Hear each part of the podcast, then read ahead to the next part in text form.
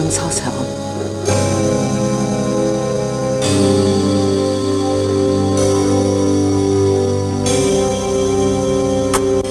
Möge Gott eine schützende Hand über dich halten, mein Sohn.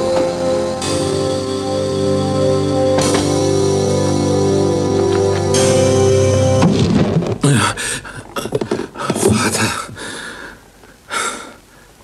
wie freue ich mich, dich wiederzusehen, mein Sohn.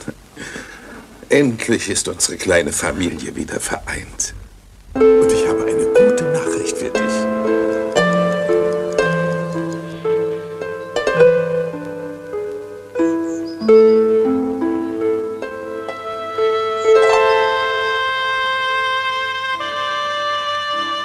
Versprechen Sie mir, dass Sie sich um Stefan kümmern.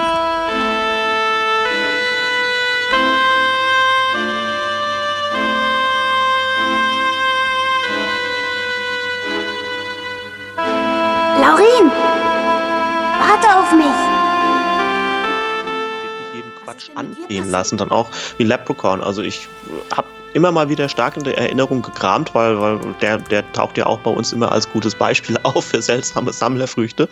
Und ähm, ich kenne die Trilogie, die erste, die ursprüngliche, dann doch. Ich habe die alle drei wirklich mal gesehen, auch wenn ich es irgendwie zum Teil wohl verdrängt habe. Ähm, der erste ist ja noch ganz okay. Zwei und drei, das schwankt schon gerade. Wobei der dritte ist, glaube ich, der mit Las Vegas, oder? Ja. Der ist, glaube ich, noch recht amüsant aus meiner ganz dunklen Erinnerung raus. Und da frage ich mich auch bei den Filmen, kriegt man eigentlich wirklich die, diese, diese tausend Leute oder was auch immer dann oder das Geld wieder rein? Für, für, weil ich glaube, Leprechaun dürfte bei Lionsgate liegen und die äh, verlangen auch nicht gerade wenig. Also ich meine, das ähm, Chess Franco-Dings, was ich von Anolis, äh, also vom Besitzer von Anolis erzählt bekommen habe auf der letzten Filmbörse, die 50.000 Euro für die Lizenz, klar, den musst du noch synchronisieren lassen, da bist du bei 80.000, wenn die Synchro gut ist mhm. und dann noch Produktionskosten, so das kriegst du nie mehr rein. Dass, dass man allerdings wirklich so ausgerechnet sowas generisches wie, wie, wie Leprechaun so veröffentlichen kann, dass man meint, man bekommt das Geld wieder rein. Das, ich finde es ich find's mutig schon beinahe mit, mit einer im Jugendsprech zu sagen YOLO-Einstellung, aber wir hauen es jetzt einfach mal raus. Es ist ungefähr genauso wie jetzt diese Zwölfer Komplettbox von Puppet Master von Wicked Vision, die kommen wird.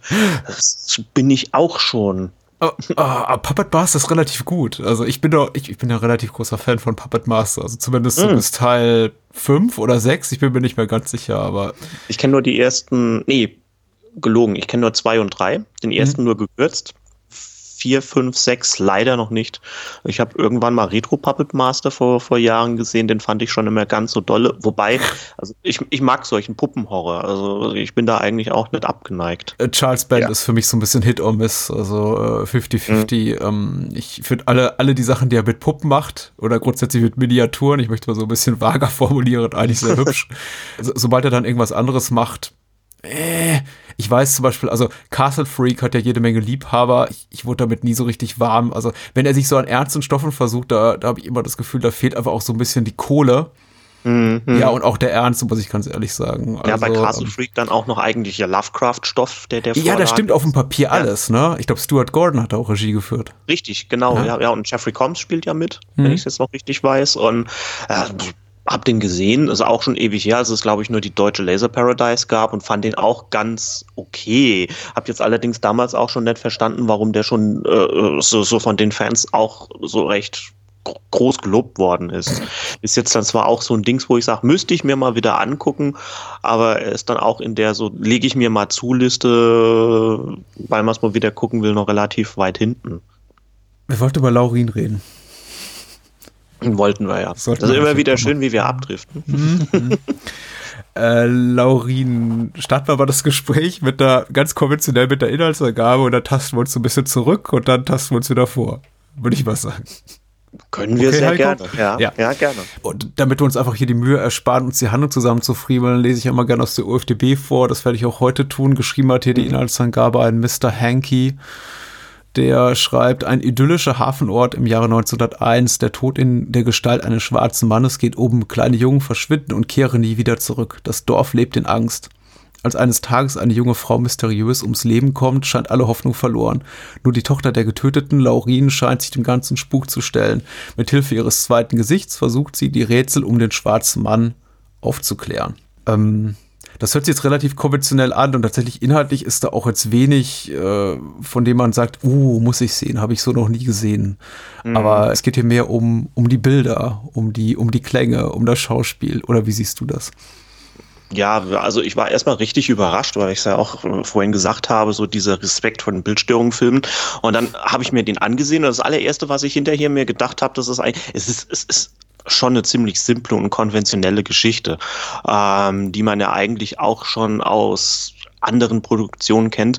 Äh, mir hat es allerdings auch richtig toll gefallen. Also ich bin ähm, relativ schnell auch in, in Siegels Bildsprache oder in die Bildsprache des, des, des Films äh, versunken, kann man schon beinahe sagen weil, weil das, das einfach schon ganz große Klasse ist in, in Kombination mit, mit den Sets und mhm. der Farbgebung und was, was dann da für eine Atmosphäre geschaffen wird. Mich hat der Film absolut verzaubert und ich musste jetzt wirklich mal im Gedächtnis kramen, war erstmal hoch erfreut darüber, dass du sagtest, ja, lass uns doch über den sprechen, weil ich ihn auch gerne mal, weil ich ihn immer gerne wiedersehe und jetzt eben dank dieser Bildstörungsveröffentlichung von vor einigen Jahren nochmal besonders gerne. Die Liebe drohte auch so ein bisschen zu verblassen, weil der Film für mich nicht mehr greifbar war, also sowohl in, in meiner Erinnerung als auch tatsächlich physisch. Denn ich hatte den irgendwann mal auf Video, ich hatte den irgendwo aufgezeichnet, entweder mhm. im Fernsehen, aus dem Fernsehprogramm oder wurde mir halt als, als Kopie von einem Freund überreicht, als äh, Sicher Sicherungskopie und verschwand dann irgendwo in einem Umzugskarton und vielleicht irgendwann auf dem Sperrmüll, ich weiß es nicht. Und ähm, ja, die Erinnerung habe ich ganz ja viele Jahre mit herumgetragen an, das ist was ganz, ganz Tolles und habe mir dann auch überlegt, wie kam ich eigentlich auf den Film? Hatte mir dann irgendwann so eingeredet, ja, den kann ich mit Sicherheit, kann ich mit Sicherheit aus irgendeiner äh, Splatting Image äh, Rezension, stellte dann aber jetzt beim Blick auf meine Sammlung äh, fest, kann gar nicht sein, weil Laurin erschien überhaupt vor der Existenz der Splatting Image und viele Jahre bevor ich überhaupt ak aktiv damit begann, sie zu lesen. Es muss, glaube ich, im Kontext von Robert Siegels äh, Tätigkeit für diese Science-Fiction, Showtime Science-Fiction-Serie gewesen sein, Lex the Dark Zone. Ich glaube, an ah, der okay. irgendwie Buttgereit ein bisschen beteiligt sei, war, kann das sein? Oh, so das weiß ich leider nicht. Nee, ich war auch relativ überrascht dass Siegel da mit dran gearbeitet hat, mhm. als ich mich dann nochmal ähm, auseinandergesetzt habe, auch nachdem ich dann ähm, Laurin gesehen habe. Das Einzige, was ich wusste, Laurin, Robert Siegel, okay, und dass er diese zwei RTL-Horrorfilme gemacht hat. Ähm, Schools Out hat es ja. damals gehießen, als es dann im Heimkino rauskam, so von EMS damals. Mhm. Da kann ich mich noch an diese, dieses dicke, dicke Double-Feature Armor Ray Gedöns erinnern. Ähm, das war so eigentlich die einzige Erinnerung, die ich hatte. Und mit, mit Lex, das, das war dann auch erstmal so im, im, in der Beschäftigung mit der Person Siegel dann, dann jetzt nochmal so ins Bewusstsein gerückt, dass er da dran gearbeitet hat und er eigentlich dann sich so ähm, in die, auf die internationale Ebene damit begeben mhm. hat ich finde es sehr erstaunlich, rückblickend, dass sein Weg so sehr, also dass sein Weg immer wieder ins Ausland führt und wo er dann einigermaßen Erfolg hat und der Erfolg quasi wieder so zurückwandert nach Deutschland mhm. in etwas schwächerer Form. Also Laurin ist ja auch so ein Fall, ein Film, der dann äh, plötzlich international für einige Aufmerksamkeit sorgte und dann eben irgendwann nach Deutschland zurückfand, auch durch den, über den Umweg eben hier von Menschen, die dem Film Schützenhilfe Gaben eben wie, wie, einem, wie, wie einem Stiegelegger oder hier den Herren hinter Bildstörung. Aber eben auch Richtig, sowas wie ja. Lex, The Dark Zone, die ihm auch nochmal Popularität in Übersee verschaffte. Und ähm, ich glaube, dieser äh, Schrei, denn ich werde dich töten, der, der hat es ja auch tatsächlich ins Ausland geschafft. So, und wurde dann irgendwie als, als New German Horror verkauft, was natürlich albern war, da er total im Fahrwasser schwimmt von hier, ich weiß, was du letzten Sommer getan hast in Scream. Hm, ja. Aber immerhin. Immerhin, ne? Also ich finde es ich, ich, ich find's eigentlich dann auch schade, so generell wie der Weg von, von Siegel jedenfalls hier in, in ähm, Deutschland war, wenn man sich das mal, mal anguckt. Ich meine, aktuell macht er, wenn ich mich richtig erinnere und seinen Facebook-Postings nachher ähm, inszeniert er ja diese, diese Spielfilmszenen unter anderem für Aktenzeichen. Mhm. Und da denke ich mir immer, gibt ihm doch, also, also wenn, wenn man sich dann auch gerade mal Laurin anguckt, ähm, gibt ihm doch nochmal wirklich irgendwo seid mutig, Geld für seine Projekte, die er die ihr schon so lange in der Schublade habt und, und lasst ihn das doch mal ähm, realisieren. Weil es, ich glaube, da könnten noch so einige spannende Filme eigentlich kommen. Mhm. Gerade mal auch gemessen an, an, an sein, sein Langfilmdebüt. Sein Langfilmdebüt, Laurin. Ähm, erstmal kurz zur Aufklärung. Das äh, macht das Booklet, glaube ich, auch in der kleinen Einführung hier von Robert Siegel relativ schnell klar. Es ist kein, es ist mitnichten ein Fernsehfilm. Ich finde es mhm. auch, glaube ich, auch erstaunlich, dass dieses Gerücht anscheinend so lange kursierte. Ich habe in meiner Wahrnehmung war das niemals, aber er ist natürlich auch kofinanziert mit Mitteln des öffentlich-rechtlichen Fernsehens. Ich glaube vom SWR aber ja. er hat eine reguläre Kinoauswertung bekommen da ist die Chronologie der Ereignisse ein bisschen schwierig. Also die erste Veröffentlichung war auf Filmfestivals 1987. Ich glaube, mich erinnern zu können, gab es eine Kinoauswertung 88. 88 hat er auch den Bayerischen Filmpreis gewonnen. Und 89 muss er dann auch wohl irgendwo mal im Fernsehen gelaufen sein. In einem dritten Programm. Richtig, im ja, ersten, ja. vermutlich spät nachts. Denn sowas kann man ja in Deutschland nicht machen wie Laurin. Das, das ist ja ähm, kontraproduktiv oder so sowas ist. Ich, ich weiß noch, ich erinnere mich an, an eine ähm, an ein Zitat. Äh, ich, ich weiß nicht mehr, wer es war. Ich glaube, ein Kurator eines Filmfestivals, der. Das war der von den Hofer Filmtagen, ja. Von den Hofer Filmtagen, mhm. genau. Der ja gesagt hat, ein blutrünstiges Werk. Und äh, ich, ich war dann sehr irritiert, als ich das in so, im Zusammenhang mit Laurin gelesen habe. Also es wenn man sich mal anguckt, sowas ist jetzt, ähm, der Film ist mittlerweile 30 Jahre alt und ich, ich glaube, auch wenn er jetzt mittlerweile eine größere Reputation hat, auch weil sich äh, Markus Stiegelegger und so dafür eingesetzt haben, ähm, dass er jetzt dann auch nochmal bei Bildstörung gekommen ist, also eigentlich schade, dass solche, solche Genrewerke hier in Deutschland immer noch so einen schweren Stand haben. Und dass es dann irgendwo im, im, im Fernsehen damals in den 80ern versunken ist, äh, in einer Spätnachts, ähm, sag's mir, so Ausstrahlung und äh, ich meine erste Erinnerung ist, oder woher ich den Film kenne, auch durch eine Fernsehausstrahlung. Ich bin, weil ich immer damals so in der TV-Spielfilm, als ich mir die Filme meistens aus dem Fernsehen aufgenommen habe mhm. und habe das dann immer so, weil meine Eltern die hatten, äh, mir so rausgelesen, was interessant ist und da ist mir dann auch Laurin irgendwie aufgefallen. Also wenn ich der UFDB Glauben schenken darf, gab es da auch zwei Vox-Ausstrahlungen, ähm, einmal 2002 und 2004, was da eingetragen ist. Ich, es dürfte so um diese Zeit sein, da, da habe ich auch so mit, mit Film angefangen. Ich denke eher das Jahr 2004 vielleicht, dass ich es gesehen habe, gelesen habe, ähm, mir es auf jeden Fall notiert und vielleicht auch aufgenommen habe. Aber ich kann mich jedenfalls nicht daran erinnern, dass er auch gesehen wurde. Jedenfalls ist er dann immer so im Hinterkopf so rumgeschwebt bei mir oder war, war, er dann auch immer schon so fest verankert. Und als die Bildstörung dann angekündigt worden ist und ich mir gedacht habe, super, freut mich toll, äh, freut mich ist toll, dass sowas jetzt mal veröffentlicht worden ist, erst dann habe ich festgestellt, dass es da ja schon mal eine ältere DVD gab von, äh, muss ich hier kurz mal gucken, der EMS.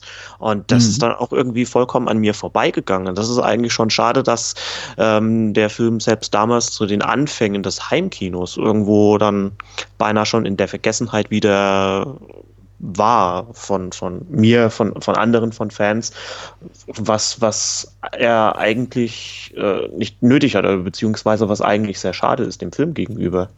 Ja, der war extrem vergessen. Das ist eben auch eine sehr mhm. wache Erinnerung, die ich habe. Also immer wenn ich Menschen auf diesen Film ansprach und eben auch auf das, äh, ich, ich werfe die immer zusammen, weil die, glaube ich, in einer ähnlichen Zeit groß wurden, auf das Schaffen von Rainer Mazzutani, der eben mm, auch so ja. Ende der 80er, Anfang der 90er mit einigen sehr, sehr coolen äh, kleinen Genrefilmen um die Ecke kam. Äh, starte ich immer in, in, in leere Gesichter. Wer sind diese Typen? Insbesondere Laurin, das konnte keiner zuordnen. Und ähm, irgendwann fanden die beiden ja auch wieder zusammen, also nicht nur meine Erinnerung, sondern tatsächlich am Set von äh, hier Lex, The Dark Zone. ich glaube, da hat mhm. Matsutani auch bei, bei einer oder zwei Episoden Regie geführt. Und ähm, ja, damit schloss sich dann der Kreis so. Aber ja, der Film hatte einfach überhaupt keine Lobby. Also es gab einfach, es, es, ich fand es komplett merkwürdig, fast alleine mit diesem Film leben zu müssen, ohne die Möglichkeit zu haben, mich darüber unterhalten zu können, weil, wie gesagt, ich glaube, die EMS-DVD war entweder noch nicht auf dem Markt oder ich besaß sie zumindest nicht. Mein äh, VHS-Tape war mittlerweile verschütt gegangen und irgendwie so um äh, plus minus 2000 rum saß ich da und dachte, ja, dieser Film existiert eigentlich nur noch in meinem Kopf, weil ich, ich kann den gerade nicht mehr sehen. dass offenbar niemand sonst, der ihn gesehen hat. Kann sein, dass der irgendwo nachts im Fernsehen lief. Wenn das so war, habe ich es hab, hab nicht mitbekommen. Und dadurch wird er eigentlich noch, noch besser oder noch besonderer. ich bin jetzt dieser Wieder, Wiederbegegnung mit dem Film vor einigen Jahren über diesen Umweg der Blu-ray-Veröffentlichung äh, bei, bei Bildstörung fast schon so mit einigem Respekt entgegengetreten, weil ich nicht wusste, ob er dieser, dieser tollen Erinnerung, dieser sehr persönlichen Erinnerung auch äh, standhalten konnte. Oder ob ich jetzt am Ende Laurin ansehe und mir denke, ach so gut war der dann doch nicht. Mm, ja, ja, und ich war wahnsinnig erleichtert, als, als ich sah, dass nicht nur die Restauration eine fantastische ist, mit, mit, mit tollem Filmkorn. ich, liebe, ich liebe das Filmkorn hier. ähm, ich glaube, wirklich näher einer, einer wirklich schönen Projektion kann eine Blu-ray-Veröffentlichung nicht kommen. Wer weiß, was die Zukunft für uns da in Sachen digitalen Formaten äh, bereithält, aber ähm, ich glaube, viel besser als auf der Blu-ray hier äh, wird's nicht. Nee, auch inhaltlich ist eben äh, Laurin ganz toll geblieben und hat mich auch jetzt nochmal im, in sehr erwachsenem Alter äh, hochbegeistert. Mich ebenfalls, ja. Also es war ja eigentlich so dann meine erste Begegnung mit dem Film. Und er hat mich eigentlich dann auch schon so gehabt, als ich gemerkt habe, auch gerade so äh, wegen seiner, wegen der Epoche, in der er spielt, 1901, äh, dass das Segeldat schon ein bisschen die Wege beschreitet des, des, des gotischen Horrors, den ich ja eh mhm. ohnehin sehr mag, dann auch was seine Bildgestaltung und die Farbgestaltung angeht. Da, da ist dann eher ohnehin schon nach wenigen Minuten, so gerade zu Beginn, das Herz aufgegangen. Ähm, Gibt ja auch diese, diese tolle Szene oder Sequenz, in der ähm, der kleine Junge eben in die Hände des schwarzen Mannes fällt, ohne hier jetzt ja. vielleicht schon einen großen Spoiler äh, vorne wegzuschicken, die unheimlich toll und atmosphärisch montiert ist. Ähm, man, man sieht zwar bei Siegel auch so, oder man, man kann seine Einflüsse recht gut und einfach herauslesen, aber das, wie es geschehen ist oder wie er an diesen Stoff herangeht, das, das ist, ist schon toll. Also gerade auch vom, vom Inhaltlichen her. Mhm. Weil ich finde es eigentlich schon relativ eine, eine treffende Beschreibung, äh, wenn drüber geschrieben wird, es ist ein Schauermärchen. Man kann vielleicht dann noch vor, vorwegsetzen, ein Schauermärchen eher für Erwachsene, weil es ja auch sagen wir mal, ein prekäres Thema angeht, aber man verliert man verliert sich schon sehr gerne im Film, in seiner Stimmung. Ich, ich mag sowas auch einfach. Also diese sehr ähm, einnehmende, sehr, ja auch sehr melancholische Stimmung, die hat es mir jetzt tatsächlich bei, bei der Vorbereitung auf unser heutiges Gespräch ein bisschen schwer gemacht, da wir gerade so ein oh, bisschen okay. äh, krankheitsgeplagt sind in der Familie mhm. und generell gerade so ein bisschen ähm, ja, würde man sagen, äh, familiärer, auch im weiteren Rahmen äh, Kummer besteht, ähm, mich jetzt da nochmal hinzusetzen und zu sagen, so, ich gucke mir jetzt Laurin an, weil morgen rede ich mit Heiko drüber. Ähm, der Film hat mich ziemlich runtergezogen und ich habe tatsächlich auch da noch mal gestoppt nach 30 Minuten und gesagt, nee, lege ich jetzt weg, ich versuche es morgen noch mal und habe dann wieder den Vorbegehen noch mal gesehen und dann ging es irgendwie. Aber es ist mhm. jetzt auch kein Film, den ich mir immer angucken kann, weil ich finde, er geht mir eben sehr nahe. Mhm. Und ich mhm. frage mich, ob das jetzt ob das jetzt auch der Fall wäre, ohne diese sehr lange Geschichte, also ohne die Tatsache, dass ich den Film jetzt fast schon 30 Jahre mit mir rumtrage. Ich vermute schon, weil er eben allein aufgrund der Tatsache, dass eben ein Mädchen in recht jungem Alter, ich glaube die kleine Laurin, die hier äh, gespielt wird von äh, Dora Shineta, äh, neun Jahre alt ist äh, und damit ein bisschen älter als, als äh, mein Sohn, ist grundsätzlich so das, das Thema äh, Kinder in bedrohlichen Situationen und äh, Gewaltakte gegen Kinder für mich in einem zunehmend problematischeres geworden. Äh, auch ein Grund, warum ich mir hier den, den äh, Fulci-Film äh, Non ti servizio und Paperino nicht mehr so gerne angucke oder das nicht mehr so unbeschwert ja. angucken kann mhm. ähm, wie einst. Ja, man ist dann doch irgendwie emotional ganz schnell bei der eigenen Familie und äh, ja, richtig, und man ähm. verknüpft es dann auch einfach so irgendwo. Also bei mir ist es auch ehrlich so gewesen, jetzt da ich ja kinderlos bin, also ich, wie, äh, was du angesprochen hast, das kann ich auch verstehen. Das geht auch einem Freund, äh, der mittlerweile mehrfacher Familienvater ist, genauso, dass er sagt, wenn ich mir, mir Horrorfilme angucke und da Gewalt gegen Kinder ist und in bedrohlichen Situationen, dann finde ich das wirklich gar nicht mehr toll. Das war bei ihm früher auch anders klar, weil man das ja dann auch emotional eher dann mit der eigenen Familie verknüpfen kann im Kopf. Ähm, bei mir ist es jetzt auch gerade einfach so, ich kann es auch verstehen, wenn du sagst, ich kann mir nicht immer angucken, weil er ja dann auch ähm, das, das, das Thema Tod, weil ja auch Laurins Mutter stirbt. Ähm, mhm. Dann ist ja noch der, äh, also das Verschwinden des kleinen Jungen. Ähm, das Thema. Und der Film lässt einen dann doch schon so ein bisschen mit, mit elementaren oder so grundlegenden Fragen ein klein wenig zurück. Auch durch, durch seine Thematik, durch die Stimmung, die er aufbaut.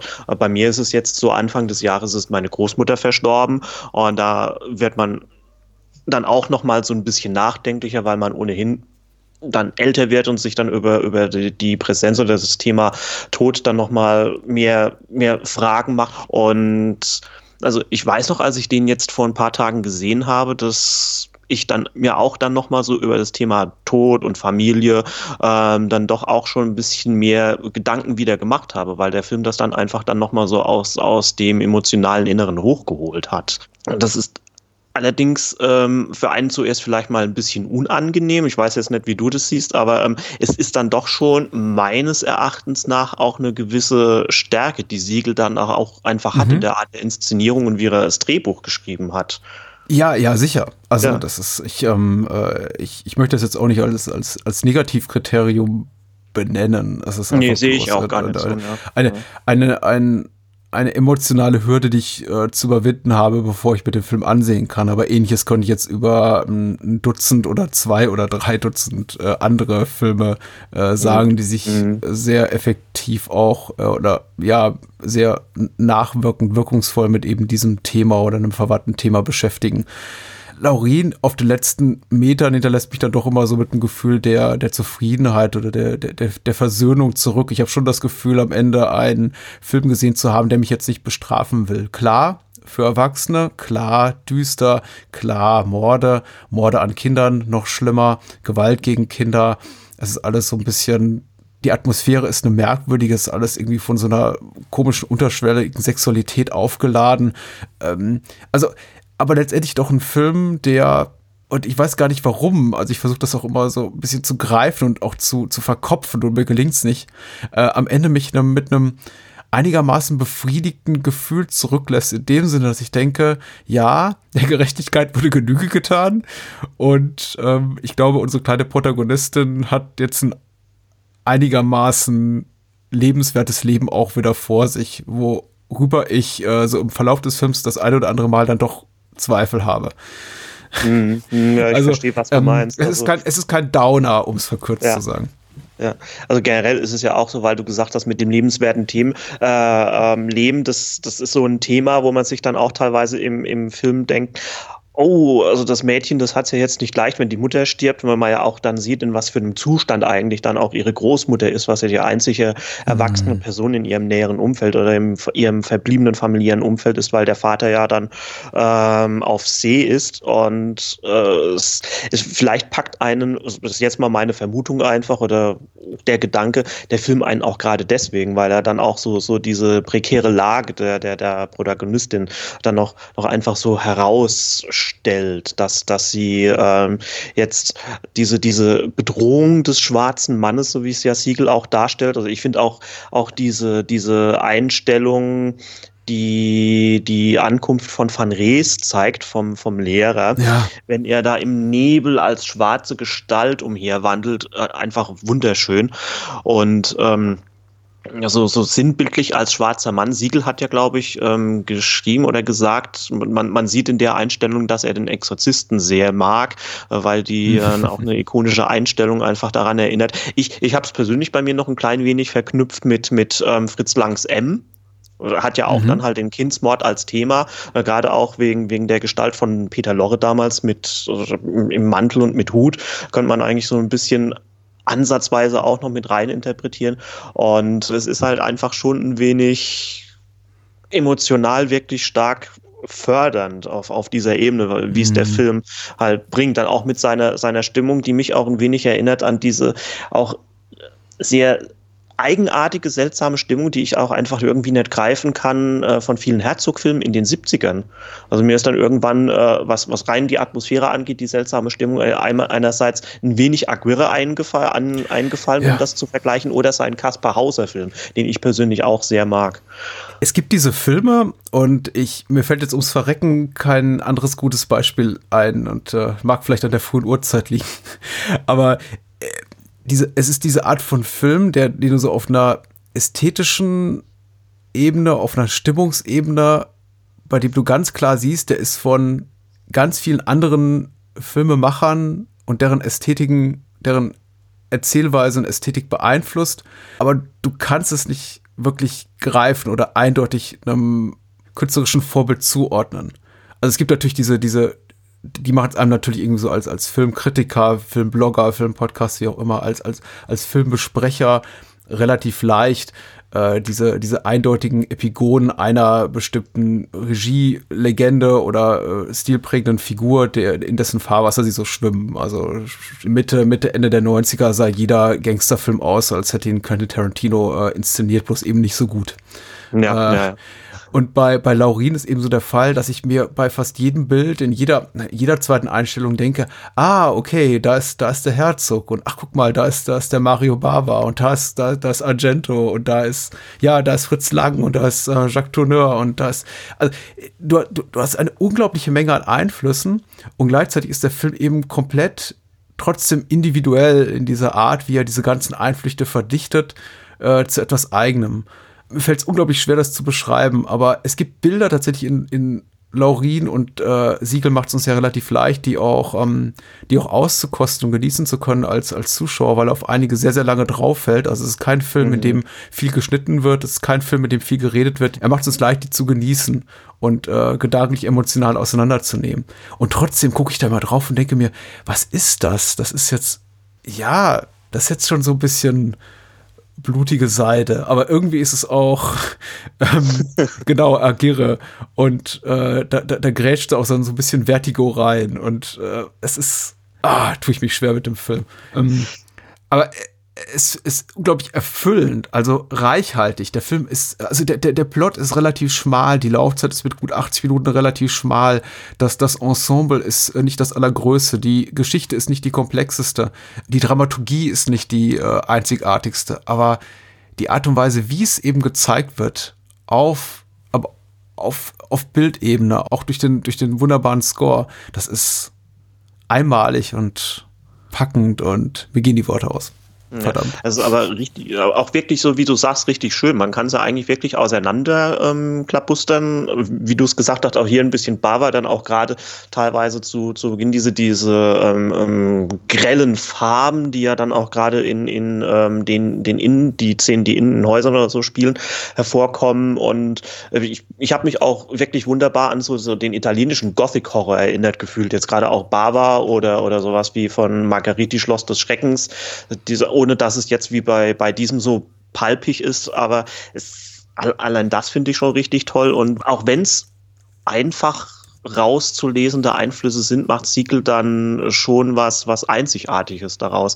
Ich finde auch, ähm, dass es recht toll war, auch natürlich, weil sie Kosten sparen mussten oder wollten, Mhm. Ich glaube, das geht so einher, diese zwei Wörter, äh, in Bezug auf die Produktionsgeschichte von Laurin, dass sie dann nach Ungarn gegangen sind, weil da hat ja auch Siegel gesagt, man musste ja eigentlich nicht viel verändern. Da war wirklich noch so einiges wie vor 100 Jahren und dass er es ja auch mit einer teils ungarischen Crew gemacht hat, mit äh, der Lichtgestaltung dort, fand ich schon richtig toll, weil ich habe mich an einen Film erinnert, den ich auch vor vielen, vielen Jahren im ähm, Fernsehen gesehen habe, namens Die Wiedmann-Brüder, der nämlich wirklich nur mit natürlichem Licht arbeitet und mit keiner äh, ähm, künstlichen Lichtquelle und ist auch ein ungarischer Film, also der, der durchlebt auch sowas, was man bei Laurin sieht, so, so, so eine einzigartige ähm, Melancholie, kann, kann man sagen, sowas, so, so, so, so eine Todtraurigkeit, die, die, die auch bei Laurin äh, am, am Plot gehangen dann doch schon den, den Film durchzieht. Ja, Traurigkeit. Eigentlich ab Minute eins muss ich sagen. Also in dem Moment, in dem wir erstmals, erstmals den, den Score hören hier von Jacques Swart, heißt glaube ich der Komponist über diesen über diesen Bildern, die einen erstmal, also jedes Mal, wenn ich den Film wiedersehe, äh, vermuten mhm. lassen, ach, jetzt äh, geht's, äh, jetzt sind wir in so einem tschechischen Märchenklassiker, wie wir ihn schon tausendmal ja. in unserer Kindheit gesehen haben. ähm, auch wenn da am Anfang dieser äh, samtene schwarze Umhang zu sehen ist, den wir da noch nicht richtig kontextualisieren können, also zu mhm. fragen, hm, was könnte das so sein? Also irgendwie, ich, sagen wir mal so, während die ganzen Opening Credits so vor uns ablaufen und wir sehen diese, diese düsteren Bilder von der, von der Burg und diesen ungarischen Bergen im, ich denke mal, ich nehme mal an, es ist ein Abendlicht, Ja. eher Abendlicht als Morgendämmerung, warte ich doch irgendwie insgesamt die ganze Zeit darauf, dass irgendwann die Sonne aufgeht. Und das tut's eben nicht. Und das ist im Grunde sinnbildlich für den ganzen Film. Also da geht's eigentlich auch niemals äh, so richtig raus. Auch wenn wir am äh, späteren Verlauf des Films jede Menge Tagsszenen haben.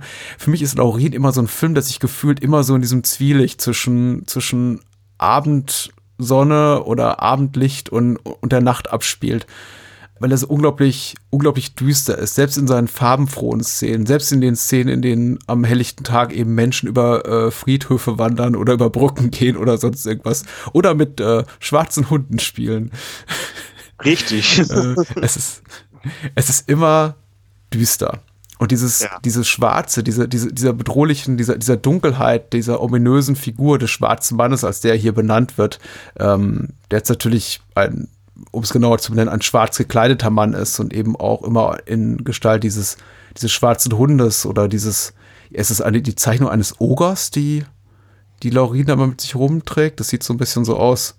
Es sieht ein bisschen Mhm. aus wie, wie, wie, wie ein, ein, ein Riese oder ein Oger, richtig, ja. Ich konnte es irgendwie nie so richtig äh, komplett ausmachen, was es sein soll. Das ist, äh, ist ja dann auch irgendwo äh, so, so beinahe schon eine Vorwegnahme, was geschieht. Also hier er hat ja, glaube ich, seinen, seinen Sack irgendwie in der Hand und, und guckt auch sehr bedrohlich in dieser Zeichnung. Also beinahe so auch, auch eine, eine Art Metapher oder ein Sinnbild einfach für, für diesen, diesen schwarzen oder schwarz gekleideten Mann dann, was, was eine Art Vorwegnahme ist oder so eine kleine Anspielung irgendwie, was dann geschieht. Das ist übrigens auch was, auch so ein Element des Films, also diese Zeichnung, die äh, Laurin dabei mit sich rumträgt, dieses ja Unholz, möchte ich es jetzt mal, möchte ich ihn jetzt mal nennen, Mhm. auf äh, dessen Rückseite sie ja dann später auch ein, ein Bildnis ihrer Mutter zeichnet, was sie dann hier Van, Van Rees, dem Antagonisten des Films, übergibt und der sie dann halt der, der, der Lächerlichkeit preisgibt für ihrer Klasse. Das ist eben auch sowas typisch Kindhaftes, was ich damals so nicht wahrgenommen habe, als ich den Film erstmals sah als, als Jugendlicher. Diese, diese Faszination von, von grauenvollen Bildern, also die Faszination, die grauenvolle Bilder auf ein Kind äh, haben, vor dem man sich eben schon gruselt, die einem unwohl werden lassen, die einen, einen die Haare zu, zu Berge stehen lassen, aber die, eben, die man eben doch gerne sehr nah bei sich behält. Ich musste wirklich auch an meinen eigenen, an meinen eigenen Sohn denken, als ich äh, da die, in diesem Moment, in dem Laurin eben äh, zu Bett geht und quasi so dieses, diesen Druck oder diese Zeichnung, dieses Unholz äh, mit sich zu sich ins Bett nimmt, wo man sich ja dann fragt, wenn man ganz rational sich so das anguckt, ja, ja, warum eigentlich? Das ist so, ist verrückt. Ähm, aber ja, Kinder lieben das. Ich glaube, es ist auch so diese, und das ist eben auch das, was Laurin so antreibt, diese Faszination des Grauens, dieses, ähm, einerseits fürchte ich mich davor und sie ist ja immer wieder mit Situationen konfrontiert, der sie überhaupt nicht begegnen kann, weil ihr einfach noch die, die, die emotional-geistige Handhabe dafür fehlt ähm, und trotzdem immer wieder reinsteuert, so in, in bewusst in, in unheimliche Begebenheiten, in die Konfrontation mit ihr nicht freundlich gesinnten Menschen und Tieren eben auch.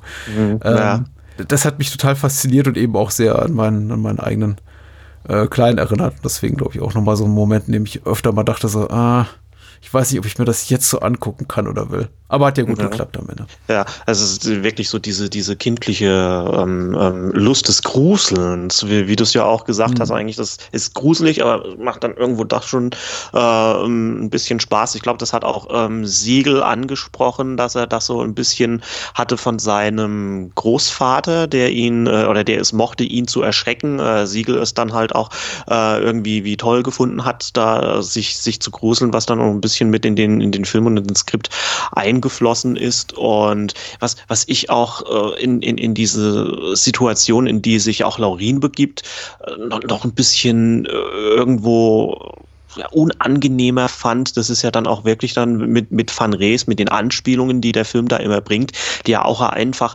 ein, äh, einfach zu lesen sind. Und es gibt diese eine Szene, wenn er ja äh, in diesem äh, fiesen Schulstreich im, im Schrank aufgehangen wird. Er, wenn der Schrank ja Mhm. umgefallen ist, er ähm, so eine Kopfverletzung davonträgt wenn er von ähm, Van Rees Vater verarztet wird. Und die Mutter von, von, von Stefan, diese, diesem Jungen, ähm, der ja dann auch noch verschwindet, ähm, dann, dann sagt, und man, man kann jetzt sich schon denken, in was für eine Richtung der Film geht, er wehrt sich einfach nicht. Und das ist, ist so eine Situation, wo, wo, wo ich da auf dem, auf dem Sessel gesessen habe und dann schon Schlimmstes wirklich befürchtet habe. Man, man kann ja eigentlich dann dadurch schon, schon fast erahnen, in welche Richtung der Film, Film geht. Aber ich fand das auch, auch so irgendwo unangenehm einfach, dass ich mir gedacht habe, auch wenn der Film jetzt in diese ungefähre Richtung geht, in die ich es jetzt da annehme, dann wäre das schon auch harter Stoff für mich. Ja. Ähm, wo du Stefans Mutter gerade erwähnst, ich fand das ganz interessant. Ich habe mir auch mal, weil es ja, weil du ja schon äh, sagtest, es ist eine ja, internationale Produktion oder es ist eine deutsch-ungarische Produktion, überwiegend eben mit äh, ungarischen Darstellern auf Englisch gedreht. Ja und dann eben auch entsprechend nachsynchronisiert, auch in der deutschen Fassung. Habe ich mir tatsächlich auch mal die Mühe gemacht und mal ein bisschen in die englische äh, Sprachfassung reingehört. Und die ist sehr, sehr viel grobschlächtiger synchronisiert. Also auch nicht schlecht, aber ich fand es ganz lustig, gerade in der Szene hier mit Stefans Mutter, wie lasziv sie ist und hier versucht, äh, Van Rees zu sich zu locken und zu sagt, hier, kommen Sie doch zum Abendessen vorbei. Richtig. Und ja, dann gibt's doch ja. einen Nachtisch. Also das ist, ähm, das ist vergleichsweise subtil alles. Ich glaube auch, weil da Robert Ziegel vermutlich ein bisschen mehr Handhabe hatte, äh, also ein bisschen mehr Einflussnahme auf die Sprecher. Aber in der englischen Fassung ist das alles sehr, sehr extrem und ähm, ich kann da durchaus so die Ressentiments äh, verstehen, die die viele Leute aus dem ähm, englischsprachigen Bereich haben gegen so über, gegenüber europäischem Genre-Kino, weil es mich eben sehr daran erinnert hat, wie früher eben Argento und Barberstreifen auch ins Englische übertragen wurden. Oder ge generell äh, äh, Gialli und äh, italienisches ja. Genre-Kino, so der, der, der 70er, 80er, äh, auch 60er Jahre, was wir ja auch gerne gucken. Ähm, das ist sehr, sehr offensichtlich, möchte ich mal sagen. Während Laurin irgendwie in der deutschen Fassung komplett anders wirkt, nämlich geradezu subtil zurückgenommen. Also ich möchte mhm. nicht sagen langweilig synchronisiert, aber im besten Sinne flach ist auch das falsche Wort. Dem liegt so eine Ruhe inne. Also Menschen sprechen unaufgeregt. Äh, das ganze Schauspiel ist sehr unaufgeregt. Auch die Darstellerin hier von Laurin, äh, Dora Schinetta, ist ja rein mimisch kein da geht ja keine, keine Gesichtskirmes ab. Eher das Gegenteil. Ja. Ja, richtig, ja. Es, also ich glaube, bei, auch sehr beeindruckt. Stimmt schon. Also ich finde, ich fand das jetzt eigentlich auch schon, schon relativ interessant, wie Schindeta eigentlich diese Laurin mit, mit, mit so einer Art Ruhe schon eigentlich darstellt.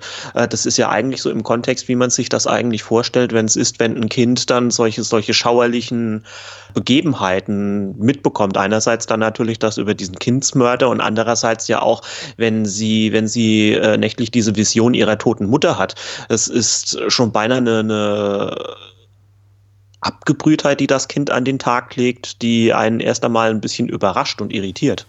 Und diese, diese Unaufgeregtheit, die damit einhergeht. Das mag für, für viele vielleicht ein bisschen eigenartig erscheinen, aber so im, im gesamten Kontext des Films, äh, im, im, in der gesamten Tonalität ist es schon sehr passend oder fügt sich eher gesagt ziemlich gut rein, wie ich finde. Ich wollte dich mal fragen, wie hast du den, ähm, Entschuldigung, wie hast du den Krimi-Plot wahrgenommen. Ich habe ein, zwei Rezensionen gelesen, die jetzt teilweise negativ kommentierten oder kritisch zumindest kommentierten, dass ja der, dass ja die Krimi-Handlung, also die, dass das das ganze Mystery-Element der Handlung relativ banal ist und auch, dass, dass da narrativ nicht viel zu holen ist. Und wir haben, waren jetzt auch relativ unbefangen, was so Spoiler angeht. Also im Grunde einfach angefangen, über den Film zu reden, als ob der Film keine großen Geheimnisse hat. Aber hat er ja auch nicht wirklich, oder? Nee, oder nee. hast du das als Schwäche des Films wahrgenommen? Also man kann es eigentlich so ein bisschen als, ähm, also als ich mir so meine Gedanken gemacht habe, das war wirklich so das, das was ich eigentlich bemängele, dass es ein, ein Plot ist, der, der sehr, sehr einfach und simpel gestrickt ist und, und das auch wirklich ähm, irgendwie ohne große Überraschungen einhergeht, weil die, die Anspielungen, die ja auch Siegel in seinem Plot macht, in was für eine Richtung das geht, Kindsmörder und das Ganze, es, es, es ist ja nicht richtig gut chiffriert oder, oder beziehungsweise so ähm, abstrakt dargestellt. Das ist ja schon immer, immer eine, eine einfach gehaltene oder auch, auch einfach nachzuvollziehende Anspielung. Jetzt, ich finde es nur irgendwie äh, relativ interessant, dass Siegel es immer so ein bisschen meiner Meinung nach abwiegelt, dass es ja gar kein ähm, Unterton ist, dass das ähm, der Antagonist pädophil veranlagt ist, wobei äh, er sagt ja immer, es ist, er, er identifiziert sich mit seinen kleinen Opfern und will sie eigentlich dann vor, vor einer väterlichen Gewalt schützen oder vor der gewalttätigen Welt, wie er sie ja erfahren hat durch seinen Vater. Es gibt aber eine Szene, in der Stefan verarztet wird, ich glaube von äh, vom Antagonisten selbst, und ähm, da kommt jemand in den Raum rein und er, er schiebt ja auch die kleine Hand vom Jungen dann, die, die, die so relativ nah an seinem Schoß liegt, weg. Ich weiß jetzt nicht, ob, ob äh, Siegel da, weswegen auch immer das vielleicht so ein bisschen selbst wegschieben möchte, aber mhm. für mich ist es eigentlich schon konkret dann vielleicht auch nur eine Richtung hingehend in die Sache, es ist ein halt ein pädophiler Kindsmörder, wie in zum Beispiel ist M oder es geschah am helllichten Tag. Und ich möchte mal einfach sagen, dass es allerdings Siegel auch gut ähm, auffängt, oder beziehungsweise mit, mit der Stimmung des Films relativ gut auffangen kann, dass der Krimi-Plot wirklich recht simpel gehalten ist. Und man, man hat ja auch irgendwie äh, keinen keinen hm. wirklich großen Spannungsaufbau. Ich weiß jetzt nicht, wie du es gesehen hast, aber es ist jetzt nicht wirklich nein, so überhaupt nicht, der, nein. Ähm, ähm, Fingernägelknabberer oder sonst irgendwas, wo man dann hm. wirklich mitfühlt. nee, also als, als Mensch, der von jetzt wie wir von oder mutmaßlich der Großteil unserer Hörerinnen und Hörer von tausend ähm, Kinothrillern und TV-Krimis geschult ist, nimmt man natürlich an, dass der offensichtliche Übeltäter, nämlich Van Rees, äh, der neue Schullehrer, nicht der Bösewicht sein kann, weil er im Grunde mhm. in dem Moment seines, ersten, seines ersten Auftretens sofort als potenzieller äh, Mörder etabliert wird. Und da natürlich unser ja. Hirn geschult durch tausend Krimis, die wir vielleicht auch gelesen haben, sagt, nee, nee, nee, gerade der kann es nicht sein. Und Überraschung ist es natürlich. Also der Film äh, etabliert auch nicht wirklich, also streut auch nicht wirklich viele andere, wie sagt man, Red Herrings aus, um uns auf eine andere Spur zu führen. Ich meine, klar, der der, der, der Vater von Van Rees, der örtliche Pfarrer, Priester, ist jetzt auch kein besonders sympathischer Protagonist, mhm. aber ansonsten mhm. tauchen ja erwachsene Figuren so am Rande auf, ähm, sind entweder zu wirklich nebensächlich, um eine ernsthafte Rolle zu spielen, wie zum Beispiel Stefans Mutter. Äh, Laurins Vater ist im Grunde nicht präsent, außer eben in einer sehr einprägsamen Szene oder in zweien, möchte man sagen. Ähm, und dann gibt es eben noch die Großmutter von Laurin. Also es sind jetzt alles keine Figuren, die wirklich als potenzielle Mörder taugen. Insofern, ja, äh, der Film bietet uns ziemlich genau eine Option, vielleicht noch eine halbe dazu in, in Form des Priesters. Richtig, aber, genau, wollte ich auch gerade sagen, ja. Aber das war's dann auch. Und ja. ähm, insofern verstehe ich, dass wenn man jetzt nicht so affin ist dieser Art von Film gegenüber, dass man dann sagt, also auch dieser der märchenhaften Erzählweise, der sehr abstrakt esoterischen Erzählweise, dass man dann sagt so, ja, als konventioneller Krimi taugt das aber nicht. Andererseits liegt für mich gerade darin auch eine besondere Qualität, weil ich dann eben als Zuschauer Zeit habe, mich auf andere Sachen zu konzentrieren und nicht da zu sitzen die ganze Zeit und zu rätseln. Ja, wer könnte wohl der Bösewicht sein? Weil der Film eben relativ früh auch schon klar macht, dass hier ist kein, keine konventionelle Krimi-Handlung, sondern mhm auch die Art und Weise, wie hier äh, Laurin auf detektivischen Faden fandelt, das ist eher, ähm, eher eine Art äh, esoterische Detektivarbeit, als dass sie analytisch ist. Finde ich auch, äh, ja. Und das macht eben auch Spaß das, das stimmt, ja. Es ist jetzt eigentlich wirklich, denke ich mal, auch nicht so geplant gewesen als eine, eine typische Murder-Mystery. Also ich, ähm, ähm, ich erinnere mich an einen Giallo von Margheriti. Jetzt komme ich nur leider nicht auf den Namen. Vielleicht fällt er mir gerade noch irgendwann ein. Aber das ist auch so, auch gerade eben durch die deutsche Synchronisation, dass man dann, glaube ich, nach 10 oder 15 Minuten zwar schon weiß, wer der Mörder ist, ähm, allerdings man sich dann doch so, so in den Film verlieren kann, weil er dann einfach mit seiner Stimmung und mit den Bildern arbeitet so ist es dann eigentlich auch bei, bei Laurin. Man kann sich da eigentlich auf, auf wirklich anderes konzentrieren. Und es ist auch ähm, der, der, der, der Subtext, was du ja vorhin schon mal angesprochen hast, die, ähm, es wird auch, glaube ich, im Booklet angesprochen, die unterschwellige Sexualität, die irgendwo immer mitschwingt. Entweder wenn sie jetzt offensichtlicher ist, wie das, was du gesagt hast, wenn ähm, Stefans Mutter versucht, Van Rees sich zu locken, ebenfalls auch mit diesem, es gibt auch Nachtisch, was dann doch schon zweideutig eindeutig ist. Und ähm, andere Dinge, die, die, die einen dann vielleicht auch eher auffallen, was, was wir ja auch gesagt haben mit den Optionen, was, was ein Mörder sein kann. Es ist eigentlich so, dass, mhm. dass man merkt, dass Laurin so ziemlich extrem allein auf sich gestellt ist, obwohl ja eigentlich der Erwachsenen vielleicht für ein Kind eher so einen Schutzfaktor haben. Jetzt hat man dann allerdings eben diesen, diesen Antagonisten Van Rees, der ja so fort irgendwie dann auch als, als Bösewicht etabliert wird, den extrem strengen mhm. Pfarrer und dann einfach noch die ähm, Großmutter, die ja ähm, ansatzweise sich wohl auch mit irgendwelchem Stoff wegraucht ähm, und, und, und auch im Alkohol ja nicht abgeneigt ist. Also das, das kleine Mädchen ist so extrem auf sich allein gestellt. Ähm, dann, man, man hat es, glaube ich, eher dann so, so in dem Film als, als Kontext, dass sie sich dann halt diesen, diesen vielen drohenden Gefahren für das Kind auch, auch irgendwo alleine stellen muss, leider, in einer Welt ohne mhm. richtigen Schutz, weil Vater nicht präsent ist und so weiter ich möchte unbedingt nochmal aufgreifen, was du gerade so erwähnt hast. Ich möchte das auf keinen Fall jetzt wegwischen, weil ich finde, das ist ein ganz wichtiges mhm. Thema und ein Film, Thema, was auch den Film sehr dominiert, ist eben das Thema Sexualität und eben auch gerade die Frage, ist Van Rees jetzt ein Pädophiler oder nicht oder warum begeht er diese Morde? Äh, du hast Siegel gerade zitiert und ich kann Siegel verstehen, weil wir keinen offensichtlichen Anlass dafür haben. Also er gibt uns quasi kein Bild dafür, was belegt, äh, der Van Rees ist ein Pädophiler und äh, begeht sich am Ende, begeht sich vielleicht sogar noch, vergeht sich sexuell auch noch an den Kindern, die er da umbringt, an den Jungen.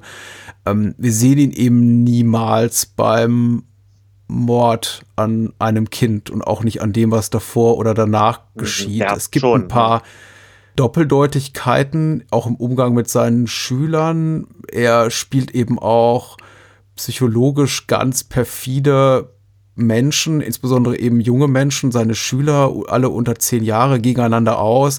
Also da ist schon sowas wie eine sadistische Ader und du merkst eben, er hat mhm. offenbar ein gestörtes Verhältnis zu Kindern und Jugendlichen, das er in seiner, in seinem Lehrberuf nicht haben sollte.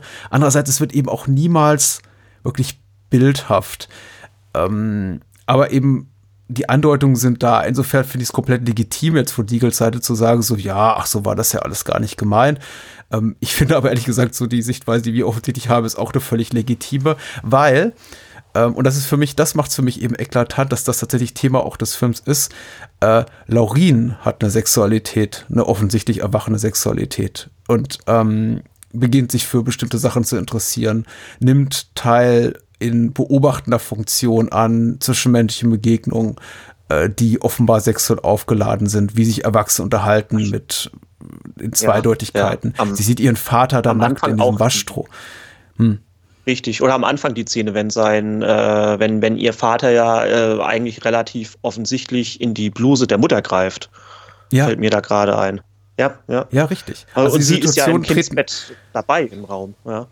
Richtig, richtig. Und sie ist immer eben äh, Zeuge dessen, freiwilliger, freiwillig oder unfreiwilligerweise. Und ich glaube, das ist eben das, was am Ende Van Rees, also auch wiederum, da muss man, glaube ich, schon ein bisschen auch, auch jetzt hier äh, gedanklich das selber weiterspinnen. Äh, der Film zeigt es einem nie so, aber mein Gefühl war immer, dass sich eben Van Rees gerade dadurch so extrem bedroht fühlt durch äh, Laurin, weil sie eben nicht mehr so diesem, diesem unschuldigen, Kinderideal entspricht, mit dem er, dass er quasi ohne Widerstand manipulieren kann und nach seinem, mhm. seinem Willen eben führen kann. Er merkt, da, von ihr geht eine Bedrohung aus. Sie ist einfach wacher als die anderen Kinder in der Klasse, die er da hat, mit denen er ja leichtes Spiel hat. Da, da erhebt er einmal die Stimme und äh, putzt einen Jungen wegen seines angeblich mädchenhaften Namens runter und sofort lacht die ganze Klasse ihn aus und äh, er, hat, er, er hat ihn quasi da äh, der Lächerlichkeit preisgegeben.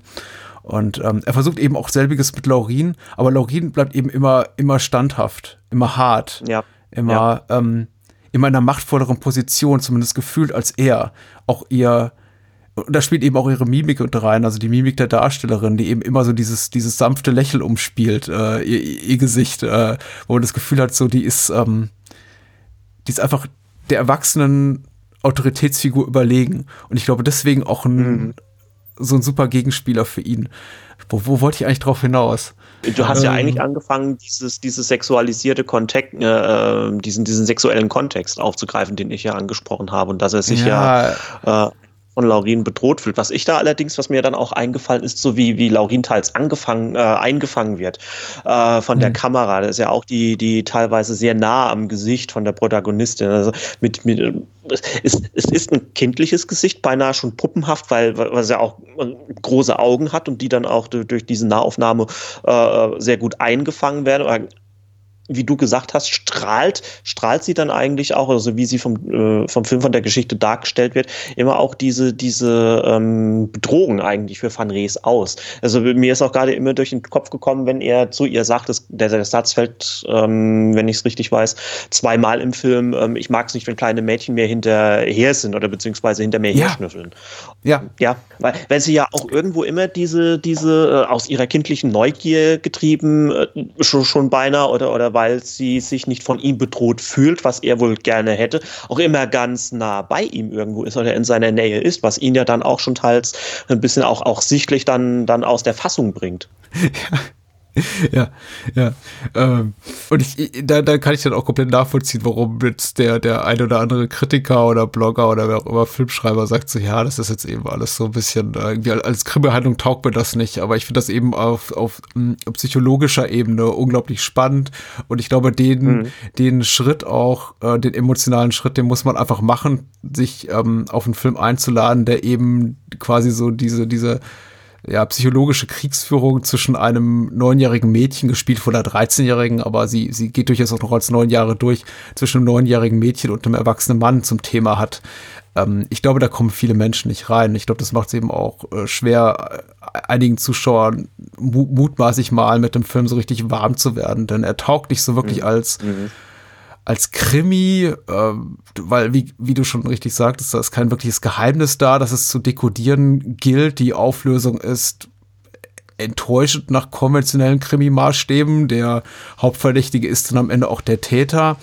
Und die Art und Weise, wie eben das Verbrechen aufgelöst wird, beziehungsweise der Täter zur Strecke gebracht wird, ist eben auch ein sehr, ja, nicht sehr geerdeter Grund. Also die quasi der Geist der Mutter erscheint der, der getöteten Mutter von Laurin erscheint dem Täter, was dazu führt, dass er eben zurückstolpert auf dieser sehr wackeligen Treppe und in einen, in einen Nagel stürzt, der dann ihn ansonsten quasi, seinen Kopf durchbohrt von hinten. Ja, ja. Das, hm. und das, das ist ja dann teilweise schon, ja, ja, ich war dann irgendwie irritiert, weil der Film ja eigentlich so generell natürlich jetzt keine großen Blutszenen bringt, äh, mit dieser, wie, wie, wie ja dann eigentlich Van Rees schon, schon in dieser Nahaufnahme dann von, von diesem Nagel, der, der wird ja auch nochmal angedeutet, ganz am Anfang, wenn, wenn ähm, Laurin mhm. mit Stefan auf dem Dachboden spielt, äh, ähm, tippt, glaube ich, Stefan mit dem, mit dem Finger dran oder guckt mal, da, wie spitz der ist oder was ja. das ist.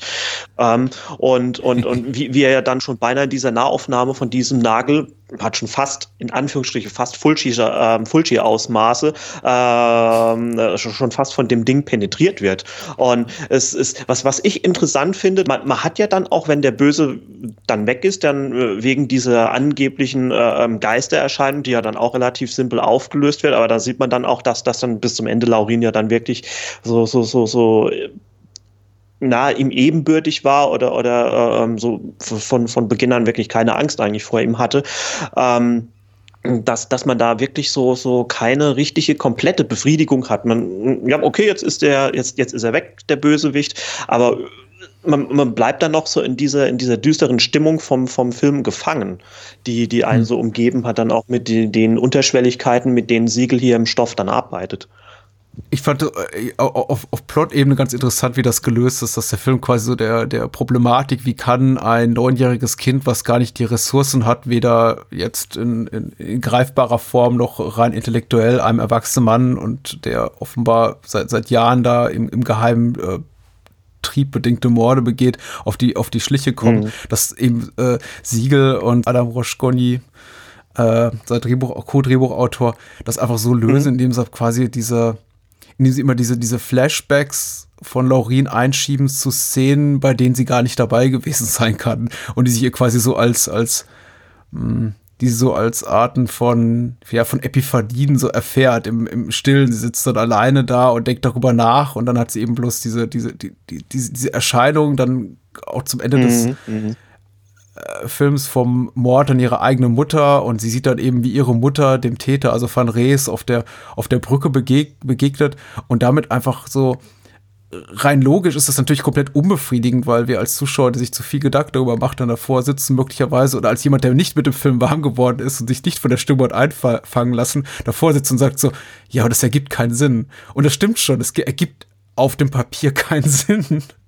warum Ja, sie das ja. plötzlich einfach so weiß, sie in den Spiegel guckt und denkt, ah, aber äh, ich muss sagen, die, eben dieses Märchenhafte und Laurin ist eben auch ein Märchen, ist eben ne- ein Gothic äh, Horror-Tale. Ähm, im, im, Im Kontext dieses Films und wie er, wie er sich präsentiert, auch die, die ganze Erzählweise, ist es für mich durchaus sinnvoll, dass sie eben diese Erkenntnis hat und einfach die, das, was sie gesammelt hat an, an Wissen über Van Rees und dessen Verhalten, ähm, zusammenpuzzelt und sagt, ja, er war es und kein anderer und daraus eben hab diese, dieses Bild er- erwächst. Und äh, der Film lässt ja offen, ob das sich wirklich so zugetragen hat. Es kann ja auch einfach nur eine i- ihr, ihre, ihre Version der Wahrheit sein.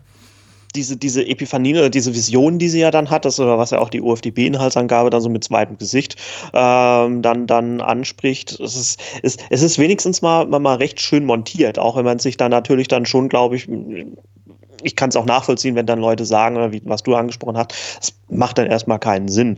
Äh, ich ich glaube einfach, das ist äh, für viele, die, die vielleicht mit sowas nicht anfangen, nichts anfangen können oder so von der, der Stimmung erschlagen sind oder irritiert sind, schon sehr schwer, dann da irgendwo in den Film reinzufinden. Äh, ich wir, wir, wir beide haben dann so einen ähm, Zugang.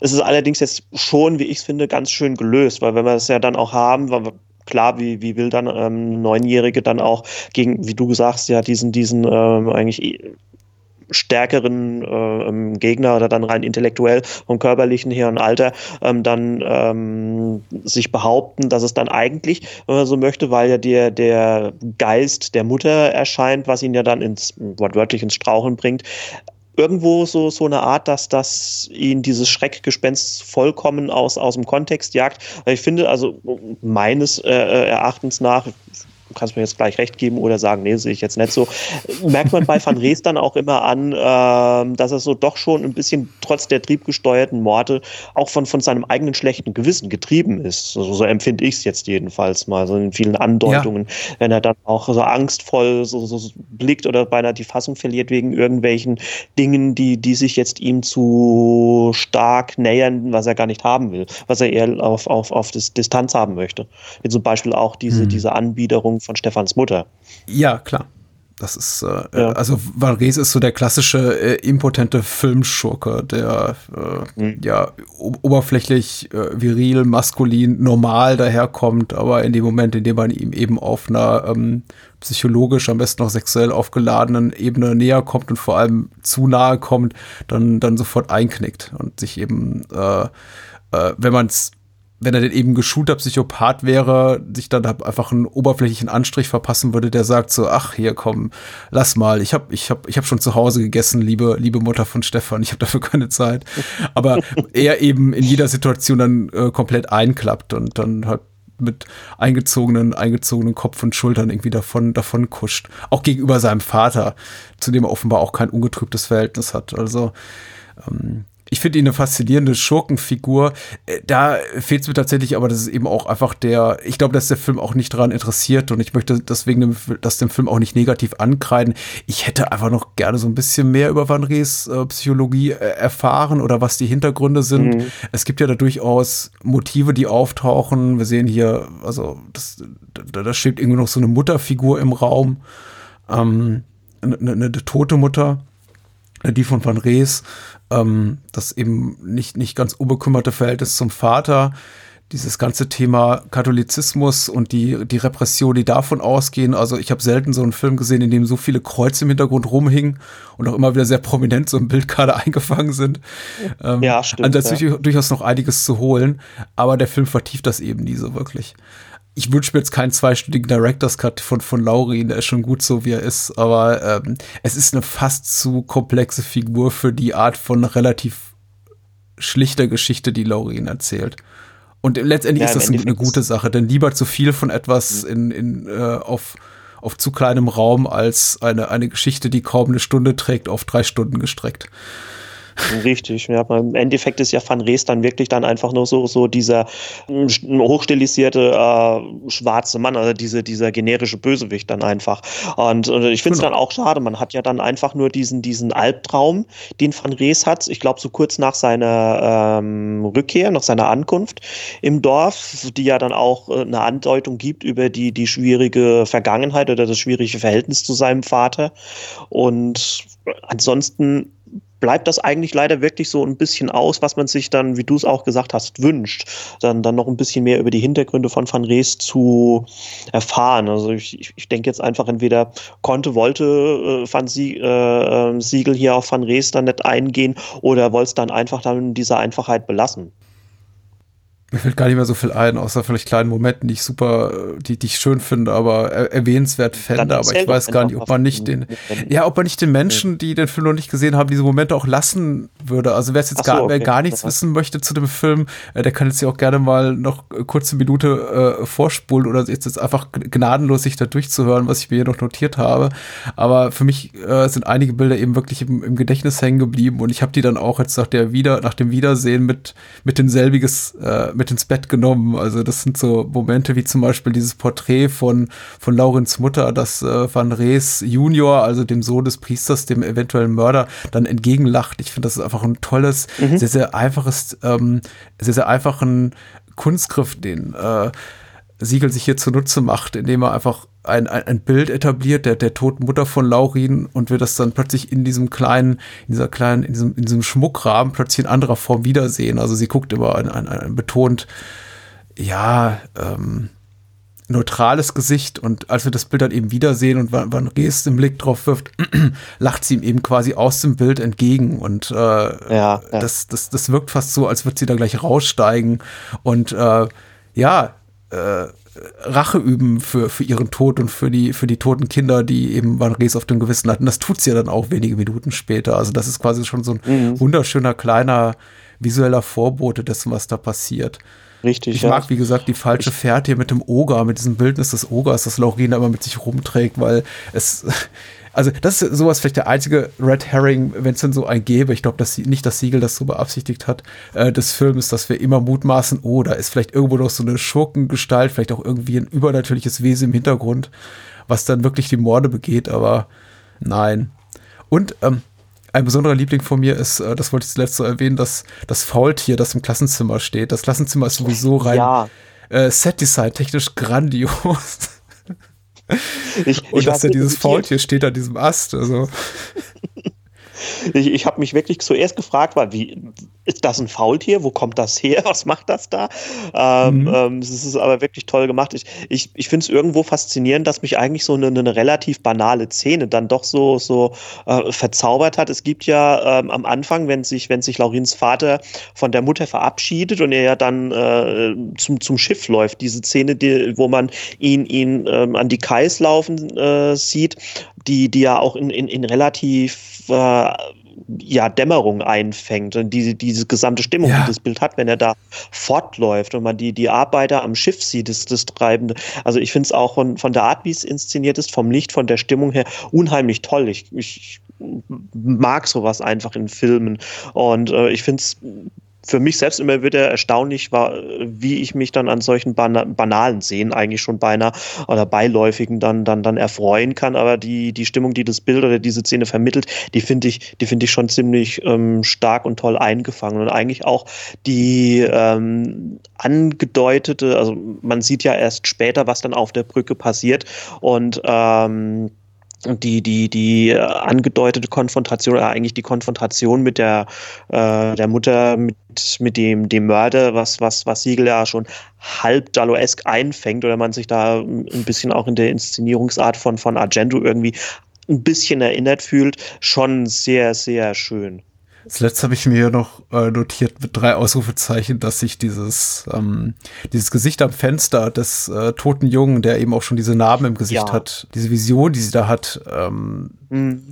eine unglaublich effektive und meine eigene Wahrnehmung entsprechende gute Repräsentation e-, echter Albträume sehe. Also dieses Gefühl, auf etwas mhm. drauf gucken zu müssen, aber nicht wirklich intervenieren zu können. Dieser, dieses Jugendgesicht hinter der Scheibe, das dann eben Laurin anblickt und dann anschreit mit dieser, mit auch, auch mit diesen, mit diesen Wunden im Gesicht, ist für mich eine unglaublich effektive Manifestation eines, eines echten Albtraumbilds, wie ich es so oder so ähnlich auch schon äh, äh selber hatte. Ähm, einfach dieses, da passiert etwas und du kannst nichts tun. Also da hat Siegel wirklich und eben sein äh, Co-Autor Adam Roschkoni, wobei äh, nach meinem Wissen nach, der eben hauptsächlich dafür äh, zuständig war, hier äh, Siegels Geschichte ins Ungarische zu übertragen oder die Dialoge, äh, mhm. wirklich Großes geleistet. Also da, da zeigt sich auch der, der, der sehr, zumindest sehr mh, talentierte Hobbypsychologe Siegel. Das, das stimmt, ja. Also das, das ist schon wirklich toll, toll in, in Szene gesetzt. Dann auch eigentlich, wie die Szene endet, wenn, wenn der, der Junge ja dann eingefangen wird, möchte ich es mal ja. beschreiben, wenn er dann von hinten die Hände kommen und ihm den Sack überstülpen und wegziehen. Und man dann wirklich dann noch mal merkt in der Inszenierung der Szene, dass man diesem Grauen, so wie es du es ja gesagt hast, einfach ausgesetzt ist und nichts äh, machen kann, nicht einschreiten kann. Das einfach nur starr beobachtet. Laurin ist empfehlenswert. Uneinschränkend, ja, also, möchte ich sagen. Wenn man sich auf den Film einlassen möchte, dann schon. Ähm, also, also beziehungsweise einlassen kann, einfach auch wegen seiner Stilistik und seiner Stimmung, die, denke ich mal, nicht für jeden etwas ist. Also ich bin, bin auch sehr verwundert gewesen, dass es ja dieses Gerücht gab, es ist eine Fernsehproduktion.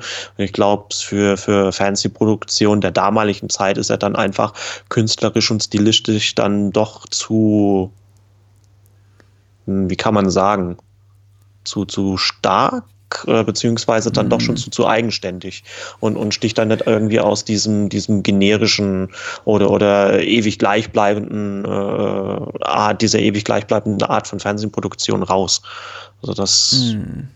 finde ich irritierend. Also er, er, aber er, hat eine, er hat eine Intensität auf jeden Fall, die ich auch für kaum sendefähig halte im damaligen mm. Fernsehen. Aber heute wäre es wahrscheinlich auch immer noch schwierig.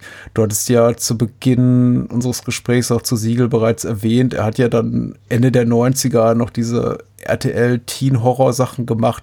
Das war aber eben auch eine Zeit, in der es mal für einen sehr kurzen Moment durchaus legitim war, sowas auch im Fernsehen zu zeigen, weil eben gerade mhm. sehr, sehr im Trend ähm, und dafür dann auch entsprechend ja entweder öffentlich-rechtliche Gelder oder jetzt in dem Fall äh, Geld von, von äh, privaten Fernsehsendern zu kassieren. Das war jetzt Ende der 80er nicht der Fall und ist auch aktuell nicht wirklich der Fall. Wir loben immer so die Renaissance des äh, neuen deutschen Genrefilms in den letzten Jahren immer mal wieder, wenn was Tolles rauskommt, nach äh, Der Bunker oder Der Nachtmar oder äh, Der Samurai mhm. oder was weiß ich, sagt man dann kurzzeitig, oh, da kommt der unabhängige deutsche Genrefilm, jetzt endlich, da, da, da ist er. Ähm, und da passiert doch wieder nichts. Und ich befürchte, mit Laurin wäre es genauso. Also sowas ist auch wieder so. Das war so ein, so, so ein kurzer Lichtblick, aber man sieht ja auch an Robert Siegels Karriere, das ist ja leider auch eher trist zu beobachten da wird in allerseltensten Fällen was draus. Und selbst irgendwie nach so einem Achtungserfolg äh, hier äh, Nikias Christos mit der, mit der Bunker, wo alle ihr, ihr Lob ausschütteten vor einigen Jahren, hat jetzt Jahre mhm. gedauert, bis er wieder einen Film auf die Reihe bekommen hat.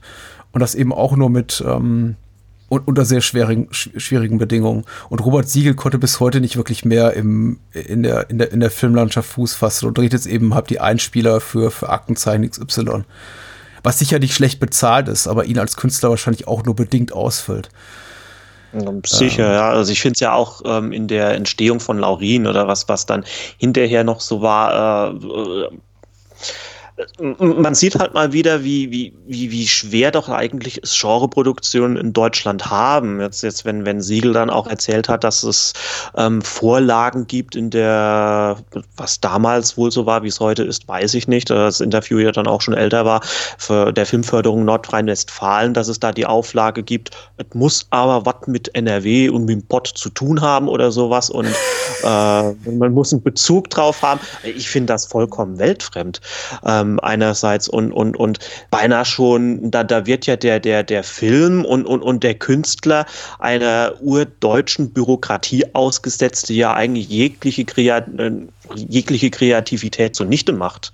Das mhm. finde ich schon sehr schade eigentlich, dass das ähm, deutscher, deutscher Genrefilm es einerseits so, so schwer hat, äh, wie du ja auch gesagt hast, der Bunker, äh, da, der, der kam dann und dann hat es lange Zeit gedauert, bis man da wieder sowas macht. Also es gibt dann immer diese, diese einen Filme. Ich, ich denke jetzt eigentlich, ich würde jetzt auch mal sagen, dass Laurin eigentlich seiner Zeit äh, irgendwie schon ein bisschen voraus war in, in seiner Thematik, in der, der, der, Art, wie es inszeniert werden sollte oder wie es gemacht worden ist. Siegel hatte mhm. ja vorher schon ähm, die Probleme hinterher genauso. Also ich ähm, erinnere mich äh, mit, mit, mit Schrecken an die Aussage, die er bekommen hat, sie bekommen den deutschen Filmpreis nicht, weil ähm, zu viel viele byzantinische Gesichter im Film sind und ähm, er nicht in Deutschland entstanden ist. Und gerade der eine Teil mit den Gesichtern, das ist ja eigentlich schon ex extrem rassistisch, was, was hier von einer offiziellen deutschen Filmförderstelle angeht. Also das ist so ganz unangenehme Deutschtümelei, meiner Ansicht nach. Und da, kann man es eigentlich nicht verstehen. Nee, was heißt nicht verstehen? Da kann man es eigentlich schon verstehen, dass sich der deutsche Film immer so ein bisschen so in seiner Art im Kreis dreht. Diese verkopften Autorenfilme beileibe nicht schlecht oder dann einfach was, was man ja dann auch in den 80ern und 90ern hatte, dieses ewig gleiche seichte ähm, deutsche Komödientum, was mich mittlerweile ja nur noch ankotzt. Jetzt egal, ob es ohnehin so etwas aus der Nische Schweiger und ähm, ähm, Schweighöfer ist, was, was für mich einfach nur, nur ähm, Massenkino ist, so eine leichte Berieselung, mit der ich persönlich heute auch einfach nichts anfangen kann. Und die, die sollten einfach alle mal wirklich so ein wenig dann mal gucken, was Filmförderungen dann im Ausland äh, machen können. Also wenn ich, wenn ich schon sehe, was die neuseeländische Filmförderung an, an Genrefilmen teilweise durchwinkt oder unterstützt, das, das ist erstaunlich. Zum Beispiel einfach nur. Und ähm, das, eigentlich findet ja der deutsche Indie-Horror mittlerweile oder der deutsche Horror so im Indie-Bereich halt ziemlich stark statt. Und das ist eine Beobachtung, die ich gemacht habe, gerade eben auch Bayern, was ich ja vorhin gesagt, habe, vielleicht bringe ich es irgendwo ins Gespräch unter, ist dann doch schon für, für fantastischen Stoff irgendwie eine, eine sehr guter Nährboden, weil Siegel kommt aus Bayern, dann ähm, jetzt auch, wenn es ganz ein kruder Umschwung ist, im Olaf Ittenbach, ist ja ebenfalls aus mhm. Bayern stämmig die Brandl-Geschwister, also Monika, Helmut und Günther, die ja mit ihren No-Budget-Filmen und mit, mit, mit ihrer ganz eigenen Art und Ansatz, äh, was, was, was Film angeht, ähm, auch schon seit 98 unterwegs sind und Filme machen, ebenfalls Bayern. Stefan Schwenk, der ja jetzt ähm, per Crowdfunding seinen eigenen Montrag nochmal äh, mit mehr Geld neu verfilmt hat, ebenfalls in Bayer. Und ähm, sicher der Bunker von ganz woanders, aber ich finde es schon irgendwo ein, eine kleine erstaunliche Sache, dass hier irgendwo die Leute da ganz südlich oder in Bayern so ein gutes Händchen für jetzt, je nachdem, ob die Filme dann kruder Amateurstoff sind wie bei ähm, am Ittenbach oder was auch immer, aber jedenfalls ein gutes Händchen irgendwie haben oder da offener sind, was, was, was fantastischer, fantastischen Stoff angeht und das dann auch den mhm. Umständen entsprechend dann einfach selbst machen. Weil man, man ja, ist ja beinahe schon. kriegt ja auch noch immer relativ vom BR am meisten Geld, so aus öffentlich-rechtlicher Hand. Aber das hat mhm. natürlich nichts mit ja. der Filmförderung mhm. zu tun. Wie es da aussieht, weiß ich nicht, ehrlich gesagt. Aber ich finde eben auch gut, dass du gerade noch mal die Beispiele genannt hast, weil mm, ich, ich glaube, dieses, diese ganze Diskussion auch um neuer deutscher Genrefilm und was geht da noch und was geht da eben nicht, ist auch ein bisschen ähm, ich möchte das spezifizieren, also ich vielleicht auch, in, ich hoffe auch in deinem Sinne, ich, ich rede ganz eindeutig mhm. vom, vom fantastischen Film. Also Science ja. Fiction, Horror, äh, Filme in dem Fahr Fahrwasser mit fantastischen Elementen. Ähm, sowas wie Gangsterfilme, weil du eben auch Schweiger ansprachst, geht ja immer. Also da, da sowas ist auch ja, immer mal wieder kommerziell klar, erfolgreich. Also selbst Schweiger selbst hat eben äh, Knockin' on Heaven's Door gedreht und nicht nur sich damit einen weiteren wichtigen Karriereschritt bereitet, sondern eben auch Jan-Josef Liefers Karriere äh, und, und bleibt treu und so weiter. Auch einen ganz wichtigen Push nach vorne äh, verschafft. Also, und das ist dann auch immer mal wieder kommerziell erfolgreich. Also Gangster, Krimi, Ballereien gehen dann doch auch immer. Aber ich glaube, so mit dem Fantastischen tut sich der deutsche Film wirklich, wirklich, wirklich schwer. Hm, also gibt es ganz wenig, schon, was, ja. was begeistern kann, ja. Ja, das ist, oder ich finde es irgendwo schade, weil, weil ja viele dann auch der, äh, man kann es ja natürlich bei der Qualität von einigen Sachen verstehen. Also so beim sagen wir mal jetzt extrem krassen oder kruden Amateurfilm die Nase rümpfen. Da ist natürlich auch alles, also ich hatte damals ein bisschen mehr Zugang als heute dazu. Ich bin auch durch, durch meine Idee, dass wir über Laurin sprechen und weil du deutschen Genrefilme angesprochen hast, wie wäre es damit, ähm, dann doch schon wieder sehr ähm, drauf fokussiert im Moment. Also das Interesse ist wieder gestiegen. Aber es ist, es ist eigentlich wirklich schade, dass, dass sich dann jetzt, egal wer dann ähm, die sich so, so schwer tun, was Horrorfilm angeht. Und wenn, dann ist es dann vielleicht einfach nur, wenn man mit deutschen Geldern mitproduziert, kommerziell ähm, ertragreicher Stoff, wie Konstantin Konstantin mit der Resident Evil-Reihe. Äh, alles, glaube ich, was darüber hinausgeht, ein bisschen doppelbödiger ist und nicht einfach dann noch so, so mehr Popcorn-Kino ist schon, schon beinahe zu viel des Guten. Man könnte es irgendwie mit äh, so einer Art Vorwegnahme beschreiben, dass, dass die dann sagen, oh, das will doch ohnehin keiner sehen, da geben wir auch kein Geld frei. Und das ist sehr bedauerlich, wie ich finde. Dass, dass das ja. über die Jahre hinweg immer einen schweren Stand hatte und hat. Also man muss sich da mal ein bisschen tiefgehend damit beschäftigen und ich würde es auch gerne tun irgendwann und dann vielleicht auch nochmal mit dir drüber äh, sprechen bei anderer Gelegenheit. ähm, wenn, wenn, wenn die Zeit da ist und auch die Muse. Meine Wahrnehmung ist tatsächlich, da kommt fast jedes Jahr kommen da ein, zwei Titel raus, die einen aufmerksam werden lassen, aufhorchen lassen und dann auch die Diskussion wieder anfeuern im Sinne von, ja, da ist er, der, der fantastische deutsche Film. Er, er hat eben doch eine Lobby, äh, da, da, da, gibt's doch irgendwo was. Ähm, die, die können mal gut, mal schlecht sein, mal ist es eben so, hat man Pech und es ist Wir sind die Nacht. Und dann hat man eben mal ein ja. bisschen mehr Glück und dann ist es sowas wie hier der, der Seidel produzierte Ich sehe, ich sehe, ähm, oh ja, der ziemlich ja. toll ist. Äh, Stimmt. Das sind eben ganz selten kommerziell erfolgreiche Filme, muss man sagen, und die Diskussion darüber oder auch das Lob darüber, einfach der, der, der, der kritische Diskurs, das Lob des Feuilletons, das findet eben in einer ganz, ganz kleinen Blase äh, statt. Und ich glaube, die Wahrnehmung dann so, ach, da ist wieder was, da kann richtig was gerissen werden, ist ab eine falsche. Also in meiner kleinen mhm. Filmwelt wurde unglaublich viel über der Bunker geredet oder Nachtmar oder Blutgletscher oder jetzt einfach mal, um, um mal Filme zu nennen, die vielleicht jetzt nicht super toll sind, aber toll, dass es sie gibt. Ähm, deutsche oder deutschsprachige Produktion. Aber geht da für jemand ins Kino? Die an traurige Antwort ist leider fast immer nein. Das sind da Filme, die mit vier, fünfstelligen Zuschauerzahlen auskommen müssen und dann vielleicht noch ein bisschen Kohle kriegen, so in der Streaming-Auswertung oder ein paar Mediabooks für Koch verkaufen. Aber das war es dann auch meistens leider. Ja, leider schon. Also ja, ist jetzt ja. meine, meine, ist jetzt meine äh, pessimistische Sicht auf die Dinge. Also Film kommt, oh, der deutsche Genrefilm ist da, also da geht was und dann, dann hat er dann irgendwie ein paar, paar Wochen, ein paar Monaten danach wieder seinen Dornröschenschlaf, bis eigentlich der nächste Hype kommt. Das sehe ich, oder beziehungsweise nehme ich das auch so wahr, ja.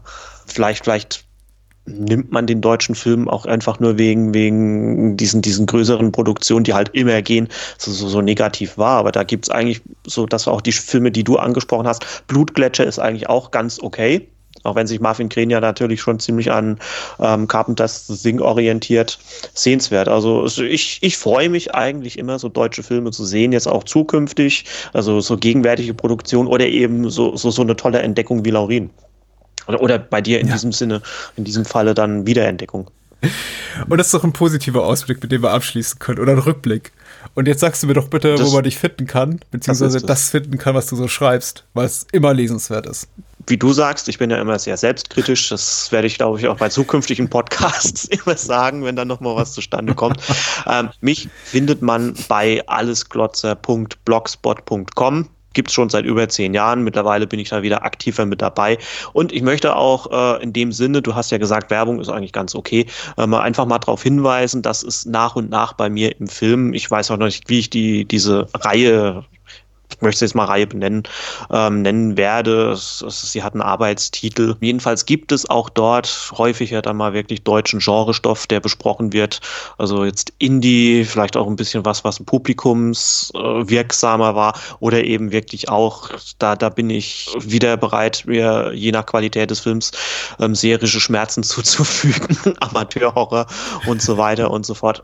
Also man darf sich freuen über die Brandl-Produktion an Holy Ground, die ähm, bald besprochen gesprochen wird und eben über Stefan Schwenks Montrak, jetzt um genug Werbung zu machen, findet man, wie gesagt, bei Alles Glotzer. Und ich möchte mich hier auch dann nochmal bedanken, Patrick, dass ich jetzt schon zum dritten Mal mit dir ein bisschen über Film reden konnte.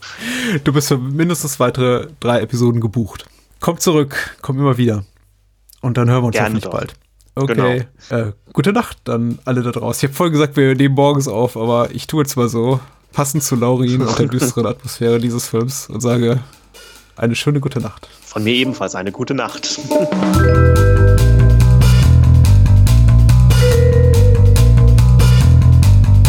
Das war's. Mehr Bahnhofskino und die Bahnhofskino Extended Edition gibt es bei iTunes, Spotify und überall, wo es gute Podcasts gibt.